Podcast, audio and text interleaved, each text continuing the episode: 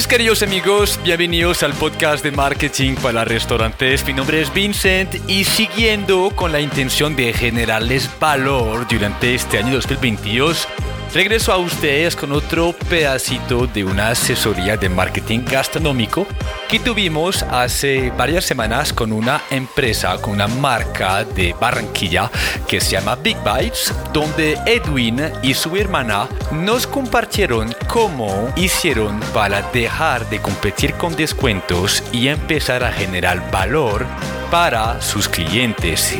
Edwin nos va a compartir cómo fue la transición de dejar de hacer descuentos y entender sobre todo que lo que cuenta a fin de mes no es que tanto vendemos, sino que tanto nos queda en la caja. Es un tema súper importante, súper interesante que ustedes tienen que acoger para su restaurante.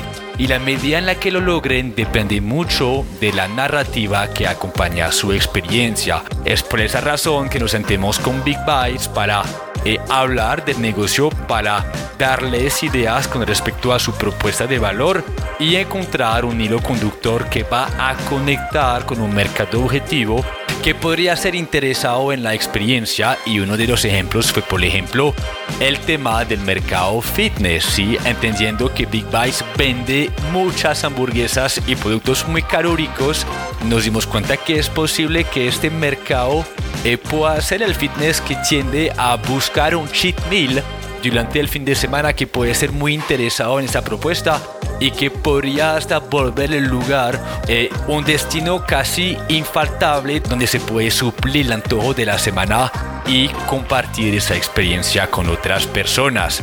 En fin, espero que les guste mucho, es un pequeño extracto. Gracias a Edwin y a su hermana por dejarnos compartir este momento con ustedes y espero que aprendan mucho. Un abrazo para todos y una excelente semana.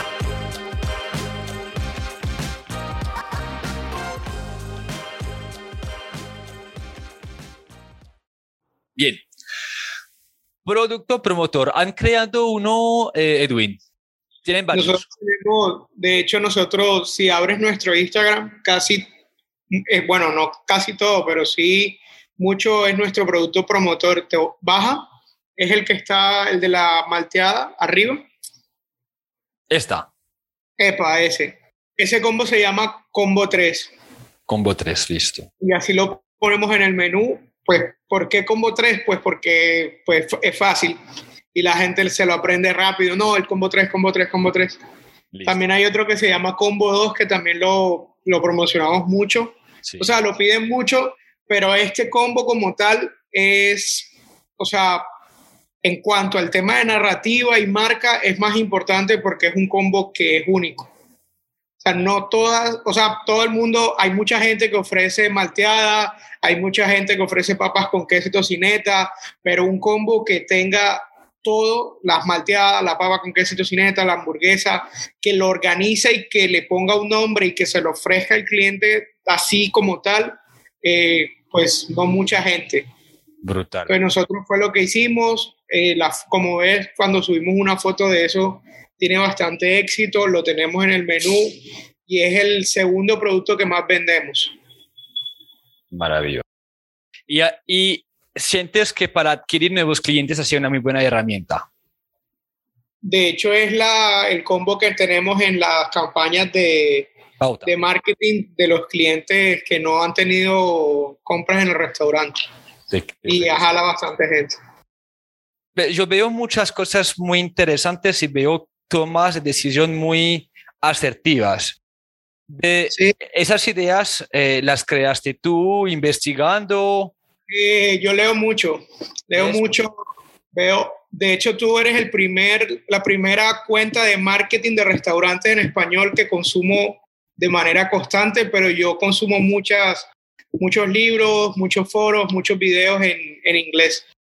También veo mucho Reddit, veo qué problemas tienen restaurantes de, de, Estados Unidos, más que todo, yo siento que de pronto allá van como un paso adelante de nosotros en muchos temas, incluidos en los problemas, y me gusta mucho leer, investigar, veo mucho Bar Rescue también, y ahí se acaban algunas ideas.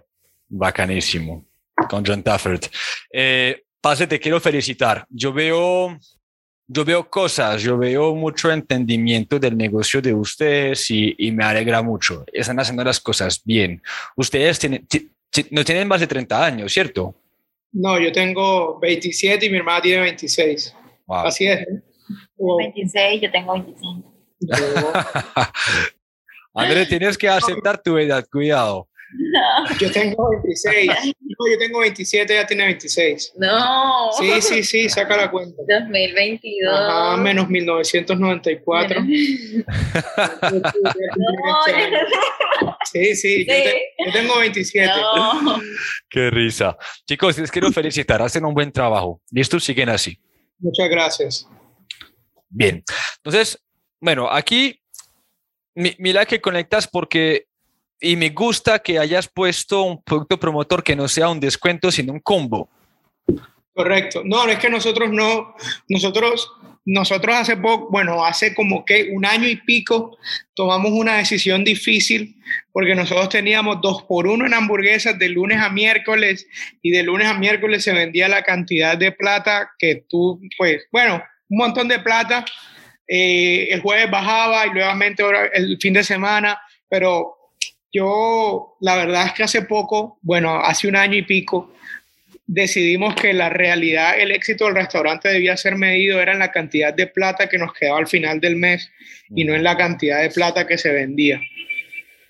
Eh, tomamos la decisión de quitar todas las promociones porque, entre otras, sentía que también golpeaba la reputación de la marca, siempre los clientes venían a pagar poquito y se quejaban, esperaban recibir servicios y demás como si hubiesen pagado un montón de plata. Y pues para complacer a clientes que tengan esas exigencias, mejor las cumplimos, pero con clientes que sí estén dispuestos a pagar el montón de plata que vale tener un host, la música en vivo, todo eso. Entonces decidimos subir precios, quitar promociones, perdimos clientes durante el primer mes pero luego llegamos a, a, picos altos que no habíamos tenido antes y con la rentabilidad adecuada y pues nos dio, la verdad es que esa decisión nos, nos dio pie para poder seguir mejorando todo.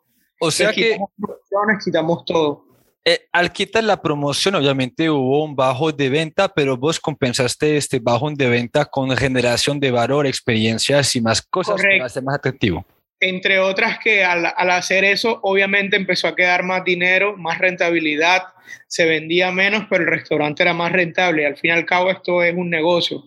Esto, vamos, es por la plata que queda al final del mes. Muy bien. Dame algunos ejemplos de lo que has hecho para volver la marca más atractiva en esa transición. Bueno, mira, lo primero que yo noté cuando, cuando subí los precios y quité promociones fue muchos clientes empezaron a quejarse, obviamente, normal se quejaban de que por qué subieron, de que no vuelvo. Y normal, pues lo que yo siempre he dicho, si no está dispuesto a pagar lo que nosotros consideramos que es el nuestro precio, pues no es, no es nuestro cliente.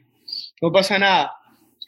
Eh, lo segundo que empecé a notar fue que con el mismo producto, sin hacer mayores cambios al, al sabor, la gente tenía una mejor percepción del sabor del producto, una mejor percepción del valor y pues tiene cierta lógica, pues lo que tú pagas más, caro, eh, tiendes a criticarlo menos, tiendes a sentir que es más valioso. Eso lo notamos de manera inmediata. Nosotros teníamos muchas quejas, que el producto es pequeño, cuando realmente nuestra hamburguesa es de 150 gramos, solo que yo cuido mucho la imagen de que no sea una hamburguesa que se vea así ancha, sino más bien alta y que cada producto esté bien definido en las fotos. Así como lo ves tú en las fotos, tú lo notas. La hamburguesa no es ancha, pero sí es alta y cada producto tiene su capa. Total. No es que el, no es que el pan tape X cosa ni nada por el estilo. Bueno, y la gente a partir de ahí tuvo mayor percepción de valor. Nosotros tenemos en nuestro QR, es un link tree y en ese Linktree nosotros tenemos una encuesta que hicimos en Survey Monkey, que ya no la usamos tanto, pero la dejamos ahí para algún cliente que tenga algún comentario que hacer. Entonces, lo que hacíamos en esa época era que llegaba el cliente, antes de hacer los cambios, le pedíamos que hiciera la encuesta en el QR y nosotros medíamos esas encuestas con un tema que se llama NPS. Entonces, con el Net Promoting Score, nosotros nos daba una calificación que, si no estoy mal, era de de 82, 85 antes de hacer los cambios. Sí. Luego de hacer los cambios, eh, obviamente, pues nos concentramos en la experiencia del cliente, el servicio, y ese Net Promoter Score nos llevó a 93, que es bastante alto, después de que quitamos promociones. Entonces, en general lo que se sentía era que el cliente respetaba más la marca, le gustaba más, estaba dispuesto a pagar, se nos quitó el miedo de costear bien, de costear bien los productos, porque, bueno, si tú haces un producto de una excelente calidad, tienes derecho también a venderlo a un excelente precio. Y eso fue lo que hicimos, nos dio un excelente resultado son el ejemplo perfecto de cómo es que una marca de comida rápida puede dejar de descontar y empezar a competir a generando valor. Les quiero felicitar, chicos. Muy bacano. Brutal. Listo. Bien, chicos. Vamos súper bien. Me gusta, me gusta que están haciendo todo esto. Vamos a pasar al ecosistema digital. Es su negocio, su restaurante, eh, aparte de tener buen provecho, Edwin, aparte de tener... Te estoy molestando.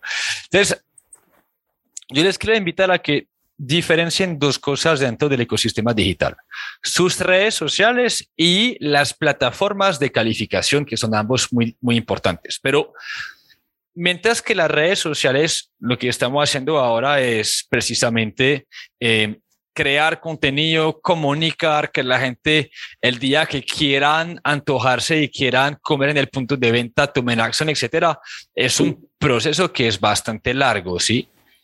Mientras que la plataforma de calificación, como lo es Google Mi Negocio y TripAdvisor, son em, lugares o son destinos que son muy relacionados con la necesidad de las personas. Si alguien busca en Google es que necesita algo. Y ustedes ahí tienen que estar. Vamos a hacer Nosotros estamos rankeados de número uno en hamburguesa Barranquilla. De eso me preocupo bastante, de recoger opiniones en Google, mi negocio, Sí. De, bueno, ahí no salimos de primero, pero debemos salir cerca. Vamos a salir donde está Burger Barranquilla, si los encuentro. No, ni cerca. Bueno, eso, por ejemplo, entra en juego, va a ser muy importante para ustedes, porque, porque Barranquilla tiene un fuerte flujo de... Ah, mira. Ahí salimos de primero. Hamburguesas. Bien, muy bien tenemos una buena cantidad de fotos, de comentarios. Revisamos eso y lo tenemos muy, muy al día, la verdad. Nos preocupamos bastante por eso. Y tenemos calificación baja porque antes era, pues antes no nos iba tan bien, antes no estábamos tan atentos a esto. Pues en el crecimiento que yo tuve, yo empecé de cero experiencia y todo, digamos que lo fui aprendiendo. Al principio cometimos muchos errores, pero ahí las mejoramos. Intentamos saber cómo nos va con TripAdvisor. TripAdvisor, primero Portos, dos Back, la Pepita, la Placita, la Panata. Bueno, ahí tenemos que hacer un trabajito en TripAdvisor para ver si, si ustedes pueden estar un poquito más. Sí, en TripAdvisor no estamos muy altos. Vamos a migrar rapidito al tema de los potenciadores de tráfico, porque lo mismo, para cada publicación, cada, cada, red social les puse unas buenas prácticas de publicación, tanto desde las historias como los posts, porque, por ejemplo, en Facebook o en Google Mi Negocio podemos publicar ofertas, eventos, etcétera. Entonces los puse ahí, pero no es muy relevante en lo que estamos hablando hoy. Lo que sí me interesa es el tema de los potenciadores de tráfico. Ahora me decías, Bin, yo me doy cuenta que publicar orgánicamente es más o menos porque no estamos generando muchas interacciones y tengo que respaldarlo de pautas. Es verdad, porque el negocio de esas plataformas es que vos inviertas para alcanzar a más personas porque ellos sí, sí, eso, eso tiene lógica. Y a futuro va a ser todavía peor. Menos alcance y hay que pagar más plata. Y es ahí que entran en juego los potenciadores de tráfico, que son herramientas, personas o estrategias que están hechas para aumentar el alcance de la comunicación. En un caso como Instagram tenemos los influenciadores, tenemos los anuncios de Facebook y tenemos los influyentes, que son personas que en lugar de ser influenciadores, es decir, que comercializan su contenido, que recomiendan para ganar plata, la persona influyente es una persona que tiene una comunidad por su carisma, por su trabajo, por lo que hace en regla general y que ha inspirado a la gente a seguirlos. ¿Sí? Y enseguida les, les explico cómo es que a esa gente les podemos convertir en embajadores de marca para que nos valide. Okay. Lo mismo Facebook, tiene los grupos de Facebook, que son grupos de interés que ustedes pueden aprovechar, que son gratuitos. Los anuncios, lo mismo con Google Ads y con TripAdvisor, que tiene también una herramienta eh, o, o, más bien un perfil eh, premium que ustedes pueden pagar, pero que me parece muy costoso. Así que no se te ocurre, porfa, invertir en eso porque vale mucho.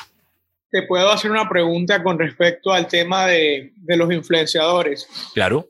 Yo siento que los influenciadores, pues en su momento a nosotros nos sirvieron como para generar forzosamente ese contenido de usuarios. Sí. Pues ellos venían, publicaban, pero más de ahí realmente yo nunca percibí algún beneficio importante, salvo con uno que otro de ellos. Entonces quería preguntar de pronto qué debe, se debería buscar, porque por ejemplo, creo que con el que tuvimos bastante beneficio no es ni siquiera un influenciador, sino el otro que tú dijiste, un... que tú dijiste, influyente. Sí.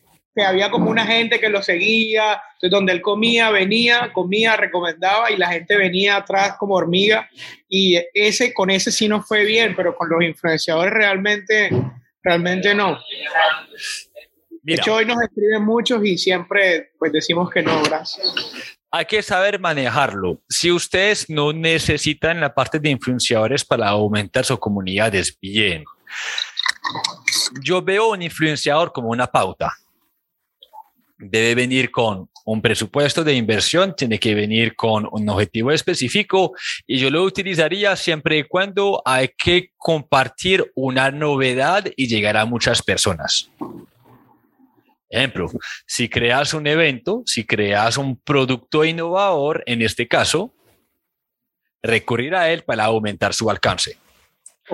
Un influyente lo haría más como un hábito de consumo. Le diría, mira, yo te voy a dar 200 mil pesos de consumo mensual.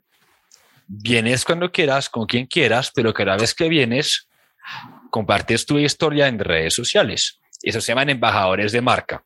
Y lo importante ahí es que esos embajadores de marca encajen con tu mercado objetivo. Por ejemplo, vos deberías tener personas fitness como embajadores de marca, personas que van al gimnasio, donde el tema de, del cheat meal, ¿sí? de romper la dieta una vez por semana, sea sagrado y que te caen en tu negocio.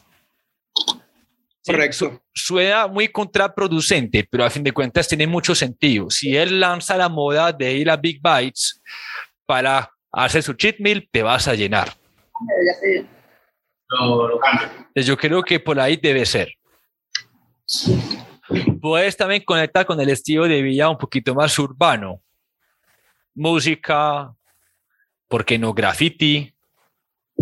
Buscar artistas que van relacionados con tu estilo de vida que tú puedes recomendar también. Tienes razón.